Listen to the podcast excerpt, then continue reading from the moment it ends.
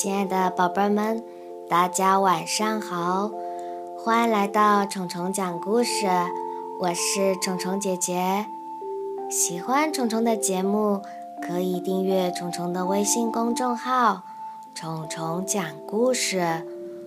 虫是毛毛虫的虫。所有录音图文也会在公号发布哦，欢迎大家来做客。今天。我们要讲的故事名字叫做《爸爸，请为我摘月亮》。有一天晚上，小姑娘莫妮卡正要上床睡觉，突然，她透过窗户看到了天上的月亮。月亮又大又圆，看起来距离莫妮卡非常非常的近。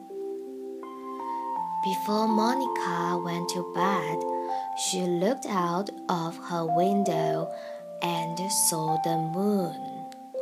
The moon was big and round and looked so near. 好想和月亮玩呐！莫妮卡说着，把自己的小手向月亮伸去。I wish I could play with the moon thought Monica, and reached for it with her little hands. 可是，她伸啊伸啊，怎么也都够不着月亮。爸爸，你帮我把月亮摘下来好吗？她对爸爸说。But no matter how much she stretched, she could not touch the moon. Papa, said Monica to her father, please get the moon for me. 于是，爸爸就找来一架好长好长的梯子，然后他爬到了一座很高的山上。Papa got a very long ladder he carried a very long ladder toward a very high mountain. 他把长长的梯子搭在了高高的山顶上，不停地往上爬。终于，爸爸爬到了月亮上。Then Papa put a very long ladder on top of the very high mountain. Up and up and up he climbed. Finally, Papa got to the moon. 我的女儿特别想和你一起玩，她对月亮说。不过你这么大，我没法带回去啊。月亮说话了。我每天晚上都会变小一点儿。等我变得差不多大小的时候，你就可以把我带回去了。My daughter Monica would like to play with you, but you are much too big, said Papa. Every night I get a little smaller, said the moon. When I'm just the right size, you can take me with you. 果然，从那之后，月亮越来越小，越来越小。And indeed, the moon got smaller and smaller and smaller. 最终，月亮变得够小了。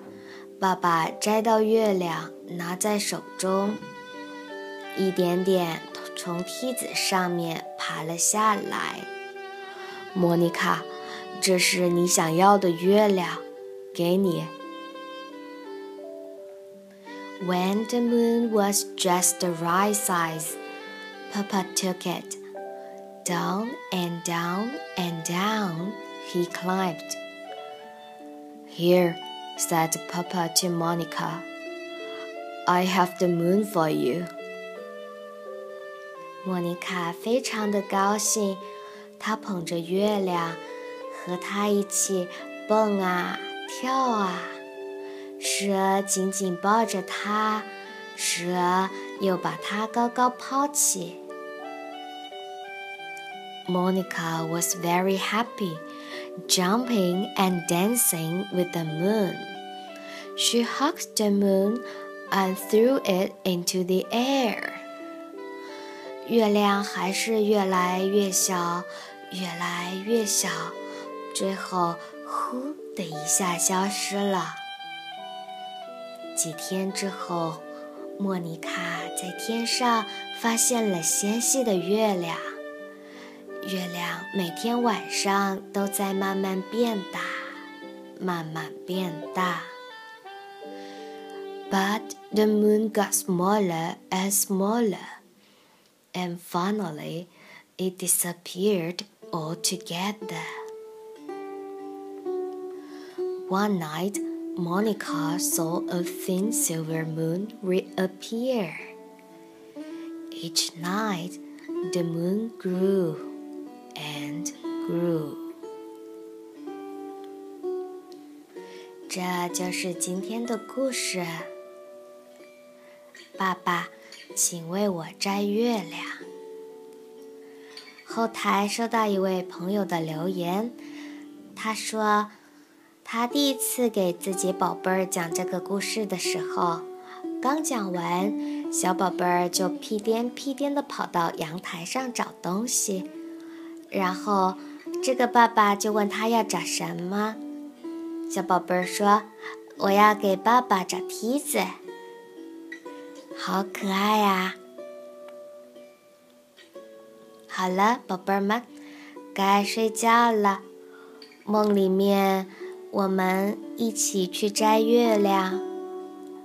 晚安。